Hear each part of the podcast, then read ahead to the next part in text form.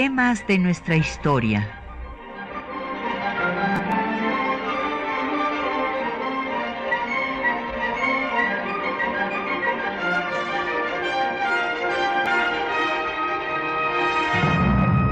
Un espacio que difunde el conocimiento A cargo de la maestra Patricia Galeana.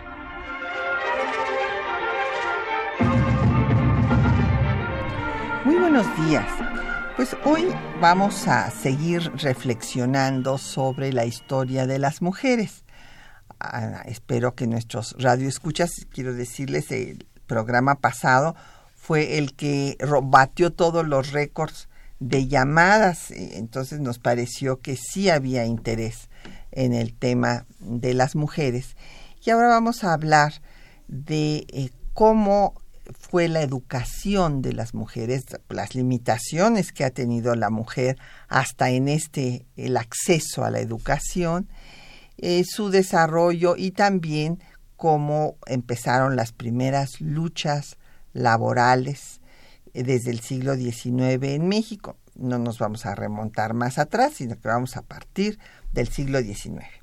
Y para hablar de este tema, pues invitamos a una querida colega y amiga que es experta en la materia, que es la doctora Lourdes Alvarado. Bienvenida, Lourdes, gracias por estar aquí con nosotros. No, gracias a ti por la invitación, Patti. Como siempre me da mucho gusto de estar en este espacio.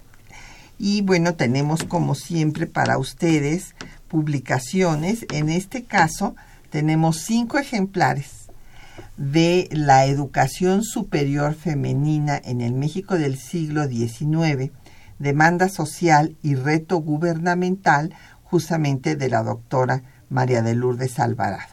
Es una publicación de nuestra universidad, es la colección Historia de la Educación, que es del ISUE, ahora se llama, es el Instituto de Estudios de Investigaciones sobre la Universidad. Entonces llámenos 536-8989, una alada sin costo 01 800 505 2688, un correo de voz 56 23 32 81. Nos puede usted mandar también un correo electrónico a temas de nuestra historia arroba yahoo.com.mx. En Twitter estamos en arroba temas historia, en Facebook en temas de nuestra historia UNAM y que el programa queda en línea durante una semana en el www.radio.unam.mx. Bueno, la doctora Alvarado ya dije que está en el Instituto de Investigaciones sobre la Universidad y la Educación. Ella se formó en nuestra universidad. Eh, aquí tiene su, desde su licenciatura hasta su doctorado y sus líneas de investigación son justamente la educación superior en México en el siglo XIX y eh, pues una de sus obras que es una lectura obligada es Educación y Superación Femenina en el siglo XIX, los ensayos de Laureana Wright, que también fue publicado por el ISUE, y también eh, tiene otro sobre grupos marginados, otra publicación de grupos marginados de la educación, siglos XIX y XX, y bueno, pues entonces es una experta en la materia. Pues Lourdes, vamos a hablar de esta situación de las mujeres. Inclusive yo quería mencionar que es increíble que la idea aristotélica de que las mujeres, como somos más pequeñas de estatura que los hombres, pues tenemos una capacidad cerebral menor. Esta idea la acuñó Aristóteles desde la antigüedad. Y uno diría, bueno, esto ya está superadísimo. Pues no. He aquí que un rector de Harvard, eh, antes de que se acabara el siglo pasado, declaró que las mujeres teníamos menos capacidad para las matemáticas. Y un ingeniero de Google el año pasado eh, comentó que pues no había más líderes en Google, ingenieras este, informáticas y demás, porque las mujeres no teníamos capacidad para este liderazgo así de ese tamaño, como vemos, pues no es algo totalmente superado. Entonces, bueno, a las mujeres, pues primero se les instruía para estar metidas en su casa, ¿verdad? Y para hacer labores mujeriles, o sea, eh, cocinar, bordar, en fin, eh, todas las cuestiones que las mantuvieran en el ámbito de lo privado y para que fueran pues con las ideas de eh, Fray Luis de León o de Luis Vives, o sea, hay que recordar que estos personajes escriben eh, uno sobre la educación de la mujer cristiana y Vives sobre, no, y la perfecta casada, eh, eh, Fray Luis de León. Y entonces la perfecta casada es la persona eh, que inclusive no debe hablar fuerte para no molestar a su marido, porque dice Fray Luis de León que eso es muy molesto cuando son muy parlanchinas, entonces que hay que estar calladitas se ven más bonitas. Y, todavía esto subsiste. en algunos ámbitos sigue habiendo un patriarcado en el cual el señor es el que lleva la conversación en la mesa familiar y no deja hablar a las mujeres, cosas por el estilo, todavía las vemos. Y hay otro ejemplo que me parece terrible, lo de, lo de Vives, que, que decía, bueno, pues había que educarlas para que asumieran ese papel de madre esposa. Y entonces aquí en eh, el México colonial, pues se mantuvieron estas ideas, ¿verdad? Y entonces a las mujeres se les enseñaba a rezar, el catecismo, que repitieran de memoria las oraciones y hacer las labores propias de su sexo, así se llamaba. Y después se les enseñaba a leer, pero no a escribir porque temían que se comunicaran con los novios. Entonces las casas de las amigas que son criticadísimas por Joaquín Fernández de Lizardi en eh, Quijotita y su prima, pues se les, eh, él decía que convertían el cerebro de las mujeres en una tapia, en una losa, porque pues las hacían repetir y repetir y no pensar. Entonces eh, fue realmente el movimiento liberal el que va a buscar que haya una educación para las mujeres similar a la de los hombres. Eh, pues sí, sí, tienes razón en todo lo que estás comentando, Patri. Eh, realmente el proceso de apertura de los estudios superiores para las mujeres ha sido largo y muy complejo. Ahorita que comentabas lo que se ha dicho y lo que se sigue diciendo, eso es lo más grave sobre la mujer, recordaba yo un artículo que se publicó en 1875 para ponernos un poco en ese momento y ver el contexto eh, en la revista Universal, que eh, el artículo se llamaba una pregunta hacía el título de ese artículo y era ¿son personas las mujeres? Entonces, eh, eh, a mí me cuando leí esa, era una nota mínima, muy pequeñita, que hablaba de un debate en dos periódicos de Massachusetts. Uno de estos periódicos a favor y otro en contra de esa, respondiendo positivamente y negativamente. El hecho de que se reprodujera por un, cotidiano mexicano, pues a mí me llamó la atención porque pensé en ese momento, en Estados Unidos y obviamente en México, se discutía algo que respecto al indígena se había discutido en el siglo XVI. Claro. Si eran o no personas los indígenas. Así es. Y en, en avanzado el siglo XIX, el que llamaban siglo del progreso, se estaba discutiendo si eran o no personas las mujeres. La pregunta muestra qué complejo y qué largo proceso. Uno no puede decir a partir de este momento cambio. No, es un proceso que día a día se va conquistando en el campo de la educación y de otros muchos derechos. Pero curiosamente, el de la educación es una de las batallas que primero se dieron eh, a favor de las mujeres. Por eso es tan importante. Y sí, totalmente de acuerdo contigo que un punto de partida importante es 1867, donde se dan logros muy, muy significativos para esa apertura educativa de las mujeres. Claro, porque, bueno, teniendo aquí en nuestro país una iglesia única, hegemónica todavía hasta la fecha, pero única en el siglo XIX, sin tolerancia de ninguna otra, pues entonces lo que tenía que seguir rezando es el tema de Fray Luis de León, eh, que era la educación de la mujer cristiana o la perfecta casada, y tenía que eh, seguir imperando el marianismo, esta idea de que la mujer debe de ser a imagen y semejanza de la Virgen María.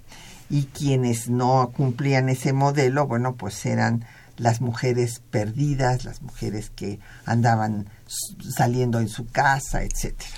Es muy importante eh, eh, reflexionar en que si bien tanto estas ideas de estas mujeres, el dominio de esta perspectiva del marianismo, ¿no? Y esta tendencia a pensar que la educación solo debería de ser en los oficios propios de la mujer, porque la mujer estaba excluida de un trabajo productivo, esto solo rige en un sector social, porque en realidad a lo largo del siglo XIX un importante número de mujeres trabajaban, pero en trabajos no calificados. Entonces, no, las mujeres realmente, mayoritariamente, no estaban en su casa como hemos querido pensar, porque, por ejemplo, indígenas, pues para nada. No, no, claro, toda, estamos hablando de las clase, la clase alta, del modelo a seguir para toda la sociedad. Que eso es muy importante, porque además era una doctrina que no, no, hace, no se adaptaba a una realidad general. Claro, las mujeres eh, del campo, bueno, pues trabajaban en el campo, vendían sus productos, etcétera, siempre estaban, sí, pero esto eh, no era el ideal mariano, porque estas mujeres eran como, como una, un subgénero, ¿verdad? Sí, exactamente, eran consideradas como, no se consideraban estos sectores sociales, importaban las clases medias las clases altas y la discusión por la educación se está dando pensando en clases medias urbanas. Así es. Y bueno, eh, las casas de las amigas, pues eran eh, donde así siguen existiendo en las en los templos hay unas señoras que van y enseñan el catecismo y siguen enseñando los rezos que se enseñaban desde el siglo XVI y eh, pues eh, y que los niños las repitan y todo. Bueno, pues esas eran los lo que subsiste hasta la fecha, donde preparan para la primera comunión y demás. Bueno, pues es lo mismo que se hacía eh, para las mujeres en las que se llamaban casas de las amigas, donde dice Fernández de Lizardi que convertían en una piedra al cerebro femenino. Y los liberales pues querían eh, en el gran, largo proceso de todas las etapas del liberalismo mexicano en el siglo XIX, querían la secularización del Estado y de la sociedad. Y entonces por eso les importaba específicamente el tema educativo. Hubo un intento de reforma con José María Luis Mora eh, como ideólogo, pero como el que lo ejecutó, Valentín Gómez Farías, y este intento pues lamentablemente fracasó porque pues eh, la iglesia y el ejército se unieron al grito de religión y fueros y lo acabaron. Y va a ser hasta el momento ya de la generación juarista cuando se den una serie de leyes sobre la educación eh, claro, de acuerdo a la Constitución, había libertad de enseñanza, pero después de la guerra de reforma, el clero no puede participar en la enseñanza y se va a crear la escuela secundaria para señoritas en 1869. Pero vamos a hacer una pausa para escuchar un poco de música y después vemos la historia de cómo surge esta escuela secundaria para señoritas, que es un antes y un después en la educación de las mujeres. Como dijo su directora, era una revolución cultural verdaderamente. Y vamos a escuchar una canción eh, de estas canciones de protesta de Pedro Guerra, que se llama Pobres, del álbum Hijas de Eva, porque en efecto, si ustedes se fijan, él dice que de todos los pobres, siempre las más pobres siguen siendo las mujeres. Esto hasta hoy día.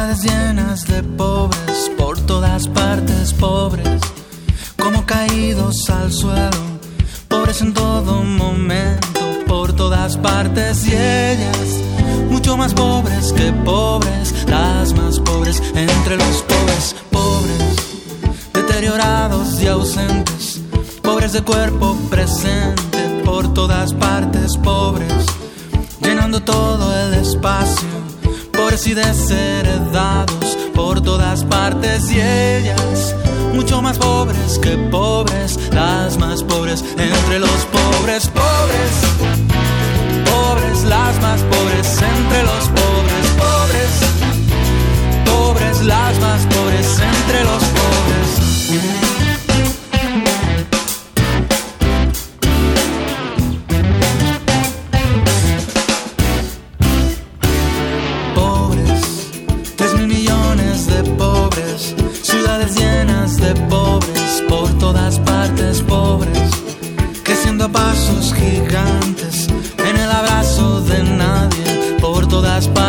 Y ellas, mucho más pobres que pobres, las más pobres entre los pobres, pobres, pobres, las más pobres entre los Ya pobres. estábamos con ganas de bailar.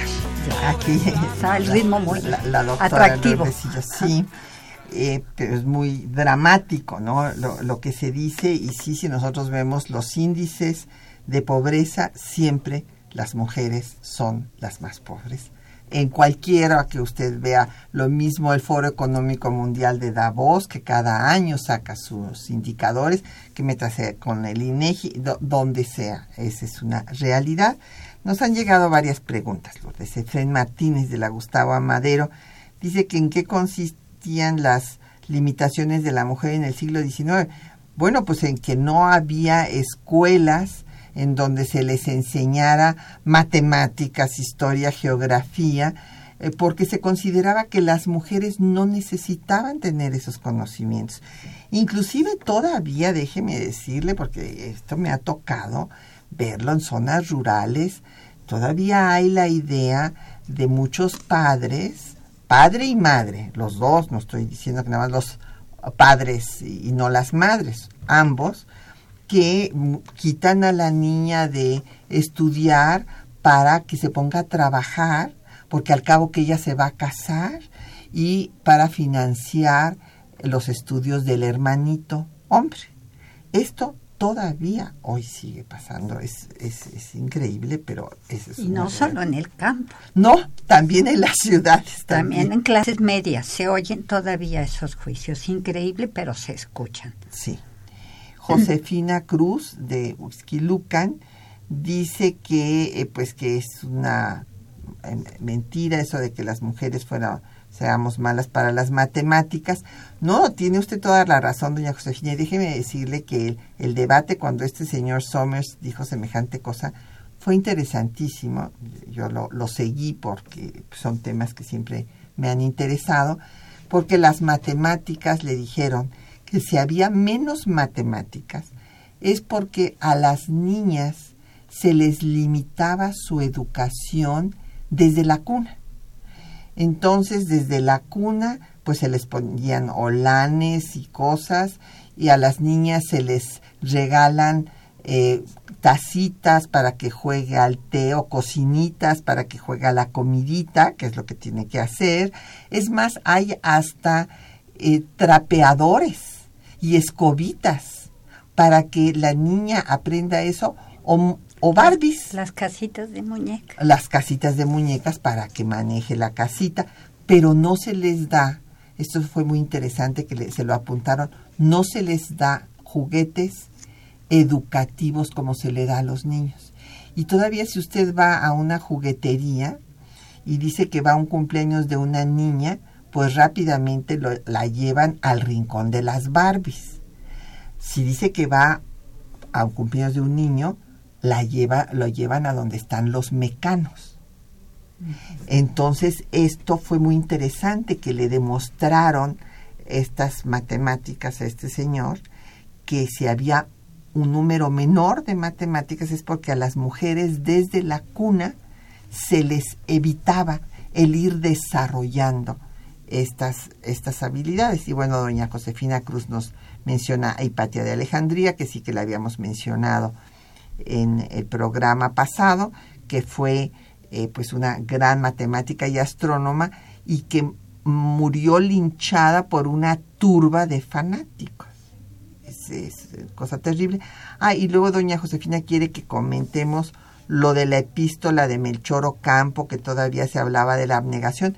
Sí, o sea, por mucho que eh, pues eh, Ocampo eh, fue un liberal admirable, pero tenía la mentalidad pues todavía de que la mujer era la parte más débil de el, o sea, esta idea de debilidad, de que el hombre la tiene que proteger. y la protege y la domina. Claro. Y la domina física y económicamente. Claro. ¿No? Entonces, bueno, Arturo Báez Hernández de la Benito Juárez, que si la mujer ha tenido un mayor desarrollo en la educación superior la fecha, sí, desde luego. Fíjese, don Arturo, que en 1900, un censo muy interesante que voy a aprovechar para compartirles, en 1900, en la Escuela Nacional Preparatoria, había 719 hombres inscritos y 7 mujeres. En medicina había 338 hombres y 18 mujeres. En comercio, 1.225 hombres y 255 mujeres. En artes, 646 hombres y 136 mujeres. En ingeniería, había, ahí este, estaría diciendo el ingeniero de Google que, que por eso él tiene razón, había 150 hombres y cero mujeres. Bueno, y es que déjenme decirles, no sé si te he contado, Lourdes, pero una vez un ingeniero eh, que era maestro de ingeniería eh, en la UNAM, muy querido, seguramente si nos está escuchando algún ingeniero o ingeniera lo recordará, el ingeniero Torres H. Eh, quería dar, que se diera historia en ingeniería. Entonces se le ocurrió decirme que fuera yo a dar una clase. ¿Saben qué? Que no pude ni entrar porque como no había mujeres, y bueno, ya no, no les estoy hablando del siglo XIX, ya les estoy hablando del siglo pasado, ciertamente, ya, ya pasó mucho tiempo, pero entonces todos los estudiantes empezaban a aullar como lobos cuando pasaba una mujer enfrente de la Facultad de Ingeniería. Esto yo lo viví. Y yo le dije al ingeniero, muchísimas gracias, pero francamente le confieso que no es un ambiente que me guste. Pero les voy a dar otro dato que es muy importante y que eh, la doctora Lourdes lo va a poder comentar por eh, todos sus conocimientos al respecto.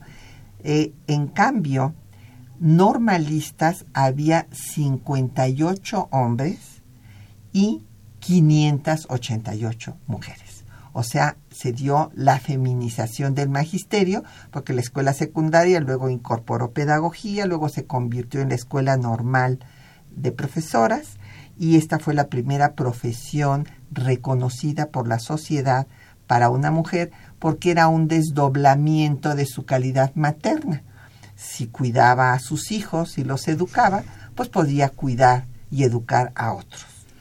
Sí, este es muy es muy importante esta fecha de la que estábamos hablando, 1867, como el punto de partida de un cambio significativo fundamental en la educación de las mujeres. Eh, bueno, todos sabemos que en 1867 triunfa Juárez sobre las fuerzas del Segundo Imperio y se plantea un cambio sustancial en el gobierno en, para México. Y este cambio eh, abarcaba muchísimos aspectos y uno de ellos muy, muy importante era el de la educación. En ese momento se plantea una educación por primera vez, se establece que tiene que ser eh, gratuita, obligatoria. No por primera vez, por, eh, digamos, formalidad se establece como una parte muy importante del gobierno, eh, la educación gratuita, obligatoria, con una tendencia laica y se crean una serie de establecimientos nacionales porque ya no había universidad, establecimientos profesionales. Entre estos establecimientos profesionales hay dos que atañen de manera directa a, la a las mujeres y es la escuela secundaria para personas del sexo femenino, porque así se llama por ley de instrucción pública, y la Escuela Nacional Preparatoria.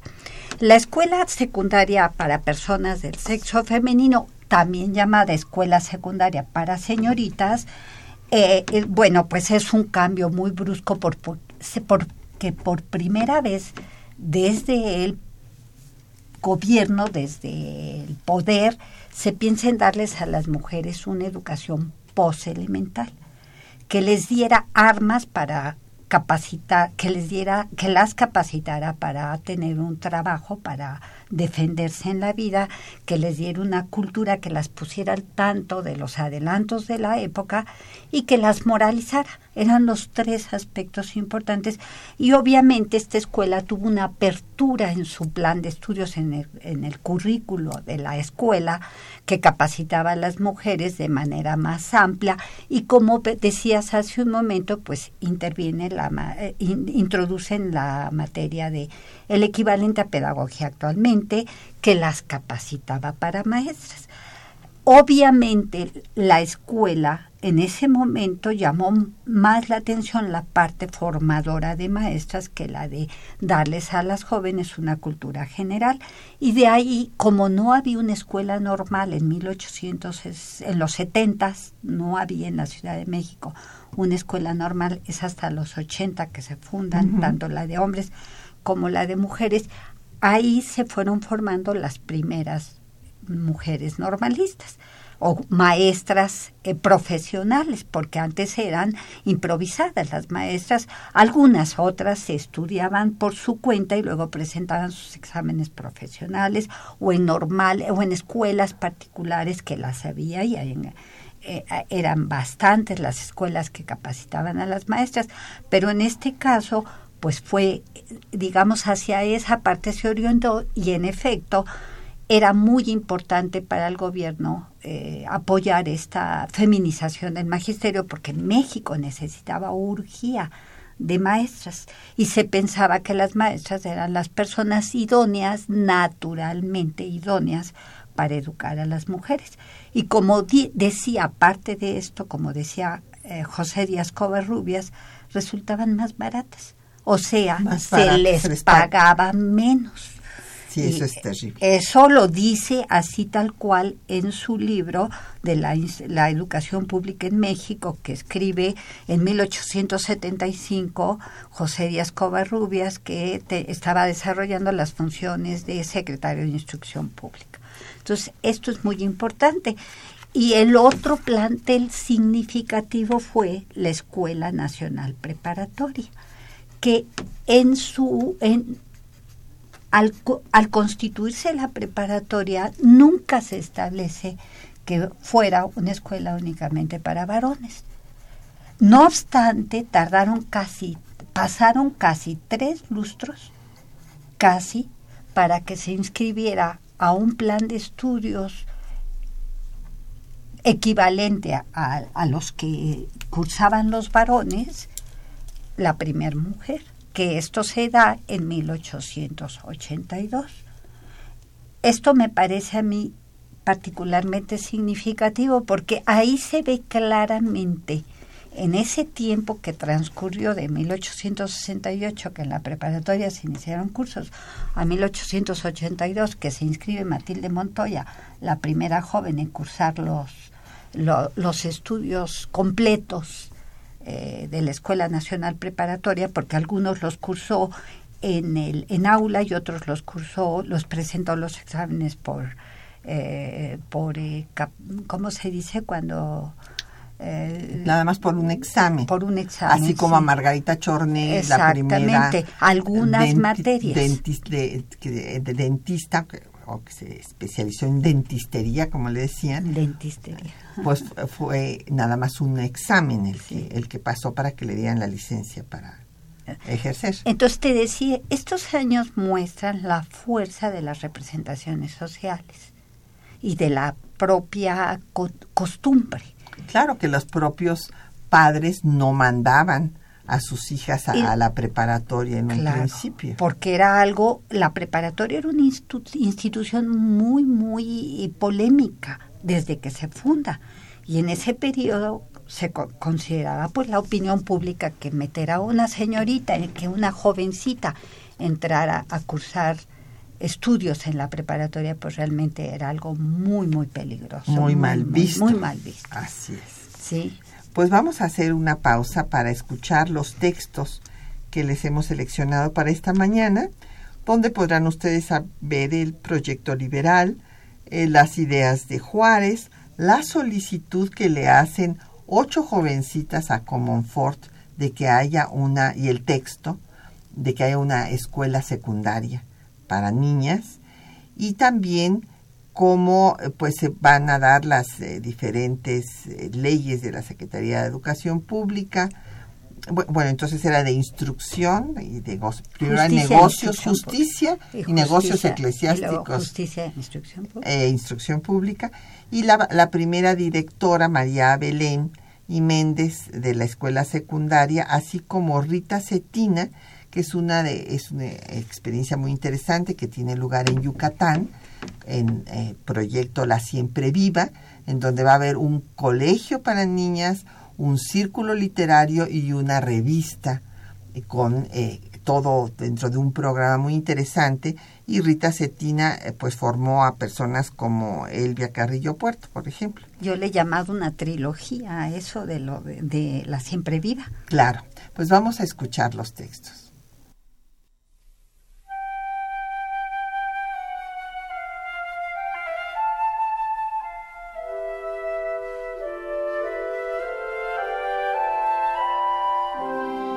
Desde principios del siglo XIX, los proyectos liberales de nación manifestaron su preocupación por la educación de las mujeres y promovieron la creación de instituciones educativas para ellas. El triunfo de la reforma liberal significó el establecimiento de la educación elemental gratuita, obligatoria y laica, la creación de la escuela secundaria para señoritas, la creación de la escuela de artes y oficios para mujeres y de la normal superior. De esta manera, las mujeres pudieron tener acceso a una educación similar a la del hombre, no nada más religiosa, y pudieron poco a poco entrar a la universidad, lo que significó una profunda revolución cultural. Desde que era gobernador, Benito Juárez manifestó su preocupación por la educación femenina en 1852 cada día se siente más la necesidad de fundar un establecimiento que abrace todos los ramos que formen la completa y esmerada educación e instrucción de una mujer, pues los particulares que existen, servidos por recomendables señoras, y el público que sostiene el excelentísimo ayuntamiento, no son ya suficientes ni llenan dignamente su elevado fin. Formar a la mujer con todas las recomendaciones que exige su necesaria y elevada misión es formar el germen fecundo de regeneración y mejora social. Por esto es que su educación jamás debe descuidarse. En 1856, un grupo de ocho jovencitas solicitó al presidente Ignacio Comonfort la creación de una escuela para su género. Oídnos, señor. En los colegios que paga el Estado se enseña a los hombres a ser matemáticos, mineros, abogados, médicos y militares. Fundado un colegio de enseñanza secundaria para las niñas del pueblo. La educación de las mujeres es tanto o más importante que la de los hombres. Al expedir el gobierno juarista la Ley de Instrucción Pública de 1867, se consideró la creación de una escuela secundaria para señoritas, lo que ratificó la ley del 15 de mayo de 1869. Esta se instaló en el antiguo convento de la Encarnación, que hoy es sede de la Secretaría de Educación Pública. La maestra María de Belém y Méndez, directora de la Escuela Secundaria para Señoritas, afirmó en su discurso inaugural que Nada hay más útil e interesante que la educación de la mujer, y cada individuo está en el deber de contribuir, de la manera que le sea posible, en el círculo que le ha tocado, a la grande obra de la reforma social de que tanto necesitamos, y la que indudablemente debe tener principio en la educación de la mujer. Ninguna nación ha alcanzado el refinamiento de la civilización hasta que no se ha ocupado de la mujer. Es un error creer que las mujeres no están dotadas, como las demás criaturas de la especie humana, de las mismas facultades, de las mismas aspiraciones. Medio siglo casi ha transcurrido desde la independencia hasta nuestros días sin que la sociedad haya hecho nada para mejorar la suerte de la mujer. Posteriormente la mujer llegó a la universidad y después iría ingresando muy poco a poco en las diversas actividades públicas. Margarita Chorné, Matilde Montoya y María Sandoval fueron las primeras mujeres que se titularon como dentista, médica y abogada respectivamente. También fue así como mujeres de diferentes edades y sectores sociales se incorporaron al trabajo educativo. Entre ellas destaca la labor de mujeres como Rita Cetina, Dolores Correa Zapata y Laura Méndez de Cuenca. La maestra Rita Cetina escribía en 1870 sobre la importancia de la educación de las mujeres. Escuchemos. Dotada por la providencia de facultades intelectuales como el hombre, quisiéramos ver colocada a la mujer al nivel de éste, dividiendo con él material y mentalmente su trabajo. Queremos, pues, que la mujer se ilustre para que, abarcando su inteligencia todos los conocimientos del hombre, pueda indagar y descubrir como él los secretos arcanos de la naturaleza. Los cambios culturales son lentos, llevan generaciones. Gracias a la nueva historiografía, las mujeres han dejado de verse como objetos, ahora son sujetos de la historia.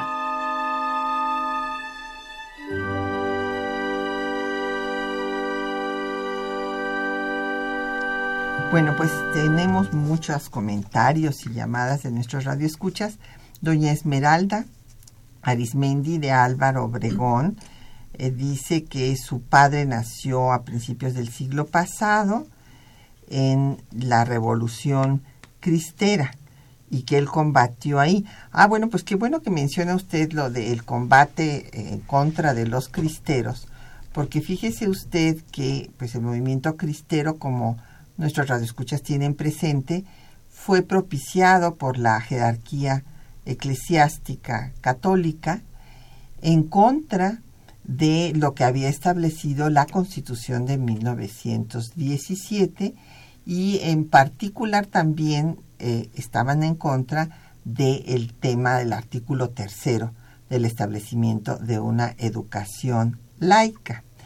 Y en ese sentido eh, hay que decir que ya para ese momento, estamos hablando de la década de los 20, va cuando el, gobierno primero de Obregón y después de Calles, cuando empiezan las rebeliones cristeras, y que llegan a su apogeo con el gobierno de Calles porque se da la ley reglamentaria en contra de eh, pues todas estas actividades políticas de la iglesia y entonces el movimiento cristero va a atacar directamente a las instituciones rurales porque Calles promovió la educación en las zonas rurales. Las escuelas rurales, como Ayotzinapa y demás, bueno, pues vienen del tiempo de Calles, que eh, Plutarco Elías Calles pensó que para acabar con el fanatismo eh, que tenían pues en las zonas rurales y el control que tenían los curas de la población, había que llevar educación. Y por eso se hicieron las escuelas rurales. Y las que fueron una parte fundamental en estas eh, tanto las escuelas rurales como después las misiones culturales de Vasconcelos y la alfabetización y demás, fueron las mujeres. Y eh, una investigación reciente de una maestra que se dedica también a estos temas, la maestra Oresta López de San Luis Potosí, pues resulta que refiere cómo a los maestros eh, hombres les cortaban las orejas, los cristeros, pero a las mujeres las golpeaban, las violaban, bueno, las vejaban, pues, por andar este, enseñando las primeras letras lo, sí, y no la religión. Eh, Arturo Báez Hernández de la Benito Juárez dice que cuál es la edu eh, pues esto yo creo que ya en fin, que cuál es la situación de la mujer en la educación superior a la fecha. No, pues ya están en ingenierías, ya por decirle un ejemplo, don Arturo, en la Facultad de Derecho es mayoría la matrícula. bueno, pero en medicina hace mucho, pero en Derecho es algo más reciente. Y tengo entendido que ya general la matrícula de educación superior femenina es una décima mayor ya que el hombre, uno es un poquito más alta que los varones. Y lo que es muy interesante es que las estudiantes eh, mujeres se ganan más medallas Gabino Barrera, que son las que se da a los mejores promedios a las, a las mujeres. Y lo que es lamentable es que luego cuando llegan al trabajo, pues resulta que ocupan los trabajos menos remunerados, que hayan tenido muy buenas calificaciones. Como diría José Díaz Covarrubias, salen más baratas. Exactamente.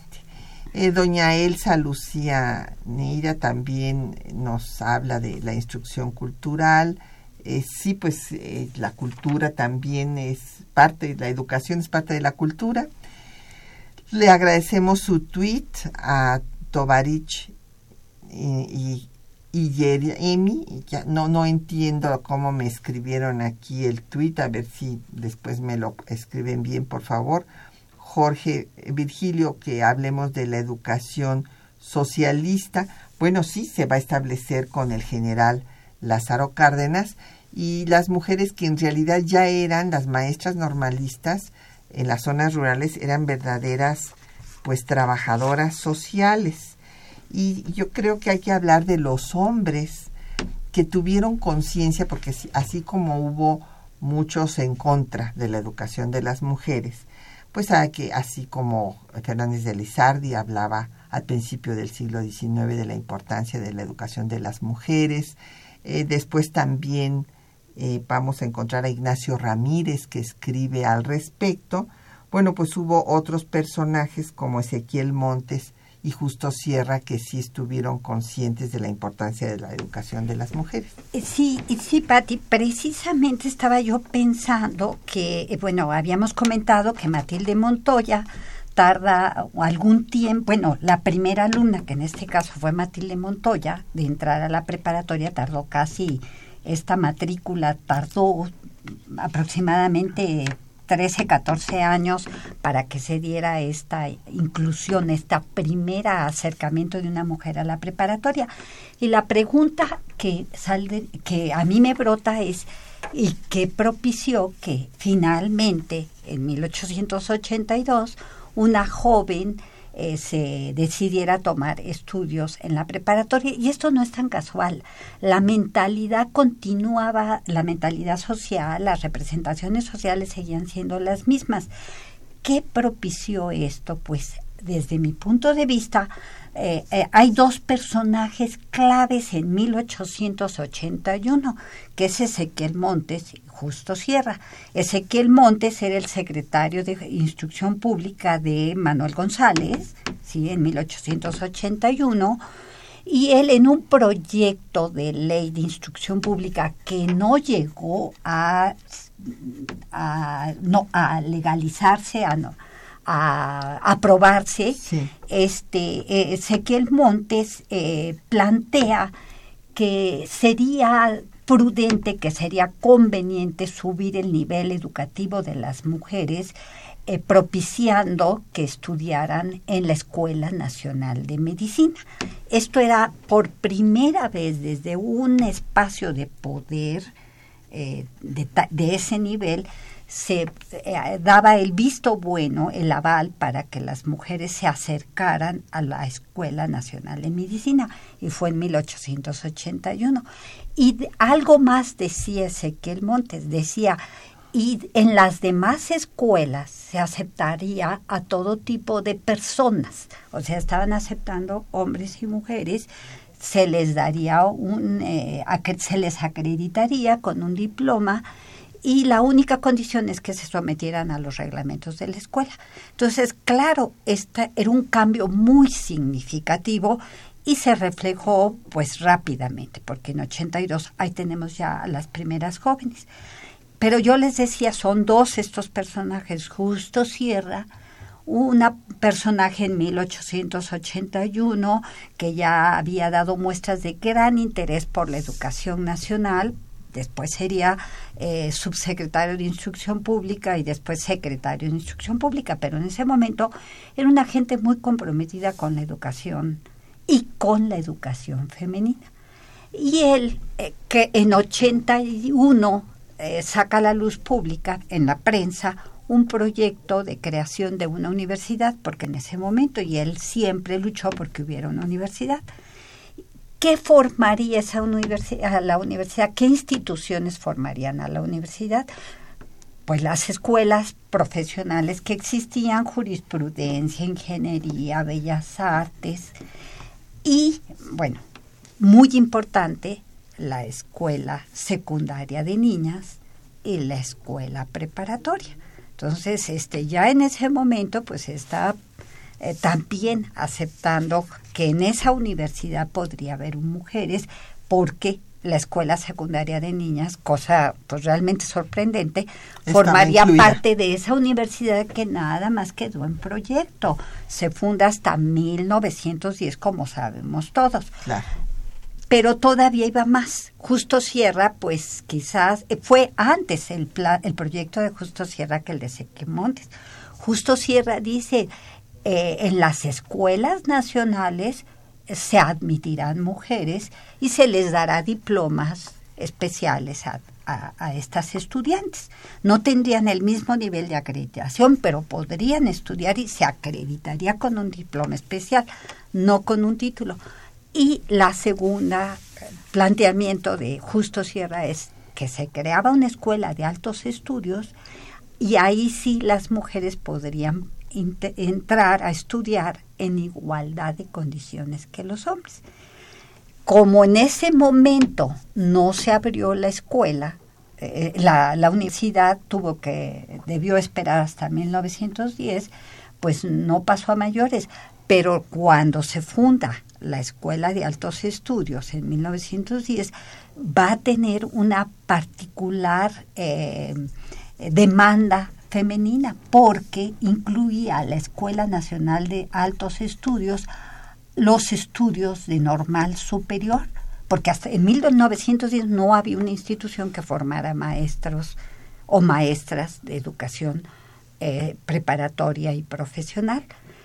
Y las jóvenes que habían estudiado normal, los estudios normalistas, eran aceptadas en altos estudios sin necesidad de acreditar estudios preparatorios. Y esto motivó que muchísimas mujeres se encontraran en altos estudios, que también hacían ahí estudios científicos.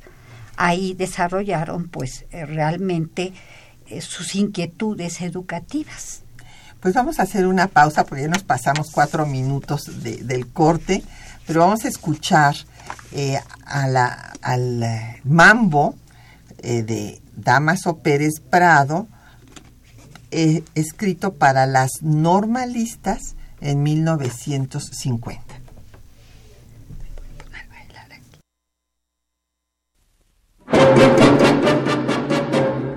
Maria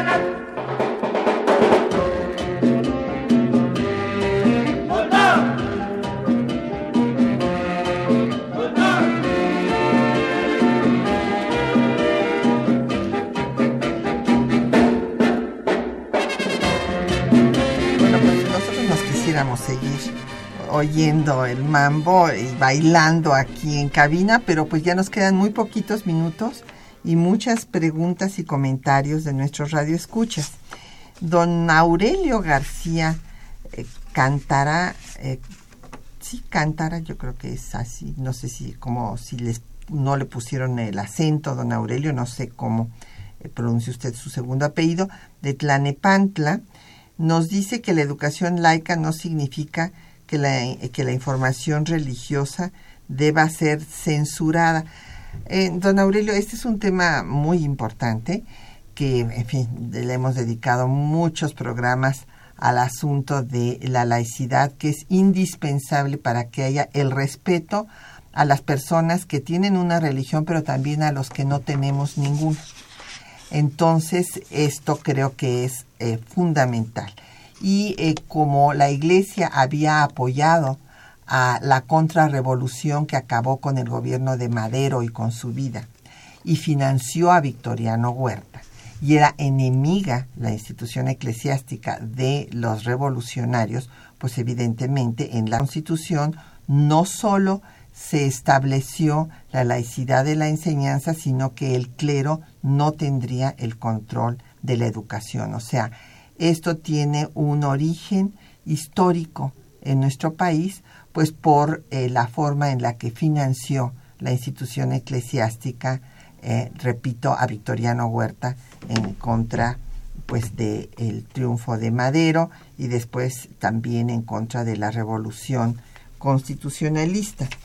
Hay eh, Ernesto Pereira de la Gustavo y Madero, que si podemos decir más de Ignacio Ramírez sobre la educación de la mujer. Bueno, él se pronunció sobre la educación de la mujer en diversos textos, don Ernesto, desde antes de ser constituyente en 57 y cuando se trató el tema de las mujeres en el, la, el constituyente de 1857, él pidió que se legislara eh, sobre la mujer, eh, inclusive sobre los niños, pero pues no, no logró que esto sucediera. Ahí hubo un debate entre Ponciano Arriaga y el constituyente Escudero que les llamó cosas a las mujeres. Entonces, este, eh, pues Ignacio Ramírez apoyaba desde luego a Ponciano Arriaga. Jesús Ríos de la Miguel Hidalgo dice que eh, pues en la primera generación de egresados de la Escuela Nacional Preparatoria, qué participación tuvieron en la Revolución Mexicana y la em, doctora Lourdes Alvarado quería hacer un comentario al respecto. Bueno, yo tengo algunas cifras sobre la, la cantidad de alumnas en la Escuela Nacional Preparatoria. Por ejemplo, en el inicio de la revolución, porque bueno, no podemos hablar así sin precisar en qué momento de la revolución, porque es un periodo largo, pero en 1910 que se funda la Universidad Nacional y que eh, ya había vientos de fronda ahí sobre todos el, el movimiento que se venía ya, había 40 alumnas inscritas en la preparatoria. Pero lo que quieren saber es la participación en la revolución. Ah, bueno, eh, no, no hay eh, este datos, concretos de alumnas de la preparatoria, por lo menos yo no los tengo presentes que hayan participado, pero lo que sí es muy importante es que estas jóvenes desde la preparatoria, pues sí, eh, eh, de alguna manera hacían sentir su presencia. Por ejemplo, posteriormente Frida Kahlo, Clementina Batalla, eh, y algunas otras que con el tiempo van desarrollando una participación más clara. Pero a mí sí me, me parece muy importante cómo en estos años pues eh, de las primeras décadas del siglo XX se va manifestando un alza de las mujeres de 40 que había en 1910, en 29 ya hay 204 mujeres inscritas en la preparatoria.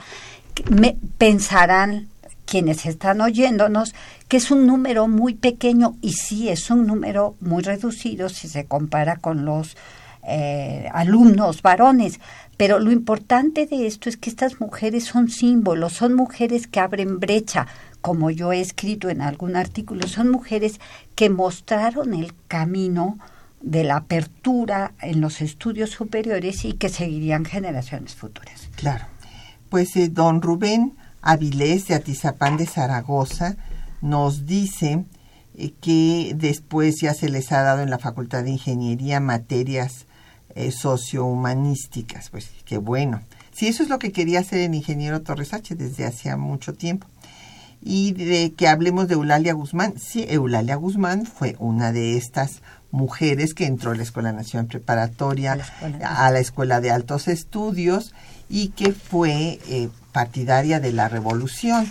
Es más, ella refiere cómo se ponían en las faldas las municiones para irlas a dar a los zapatistas en los alrededores de la, de la ciudad.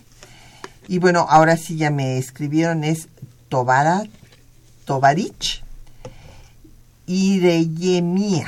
Bueno, a ver si lo leí bien, este, el tuit que nos mandaron. Muchas gracias por habernos mandado este comentario, don Arne Grun de Cuauhtémoc, que si pudiéramos hablar de cómo se estableció el 10 de mayo, con mucho gusto, eh, pues resulta que a diferencia de lo que sucedió en Estados Unidos, por ejemplo, donde fue una mujer que empezó, una maestra justamente, que empezó un movimiento en recuerdo de su madre, y a dar claveles rojos el, el día pues, que la recordaba. Aquí en México fue una promoción que hizo el periódico Excelsior para que las mujeres tuvieran más hijos. Esto fue contrario a la eh, ola que había desde Felipe Carrillo Puerto en Yucatán, en donde había establecido la interrupción del embarazo legal en Yucatán desde el gobierno de Felipe Carrillo Puerto, en la década de los 20, estoy hablando, eh, esta interrupción cuando había problemas socioeconómicos para seguir teniendo hijos por razones socioeconómicas que lamentablemente esto se quitó en Yucatán en el gobierno eh, de Ivonne Ortega. Y en el caso de eh, esta promoción fue contraria justamente a ese derecho de las mujeres a decidir sobre su propio cuerpo y cuándo quieren y pueden ser madres. Y la, el 10 de mayo aquí se les daba premios a las mujeres que tuvieran más hijos. O sea, era realmente una campaña. La tradicional. Una campaña en contra del aborto. Sí, realmente. y contra las... los derechos de las mujeres. Eh, León David Casas Romero dice que qué bueno que se haya seguido con este tema. Muchísimas gracias. Lo mismo que eh, Ruperto Pantaleón, eh, que nos mandó saludos. Moy Polimerasa de, por Facebook. le agradecemos mucho los saludos de, desde Tecámac. Y bueno, pues ya nos tenemos que ir. Le agradecemos muchísimo a la doctora Lourdes Alvarado que nos haya acompañado esta mañana en temas de nuestra historia. No, gracias a ti, Pati, por la invitación, muy amable. Y agradecemos a nuestros compañeros que hacen posible el programa y la lectura de los textos. Estuvieron Juan Stack y María Sandoval, en el control de audio Socorro Montes, en la producción Quetzalín Becerril y en los teléfonos estuvo Linda, Linda Franco con el apoyo de don Felipe Guerra y eh, de Elizabeth esta mañana y mm, les escuchamos, bueno, nos escuchamos, les esperamos que nos escuchen dentro de ocho días.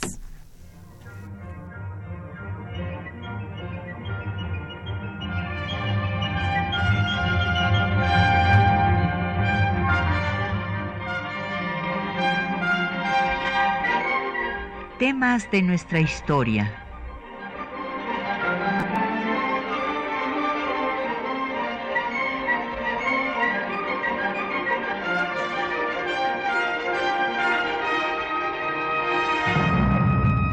espacio que difunde el conocimiento del pasado para comprender nuestro presente. Programa a cargo de la maestra Patricia Galeana.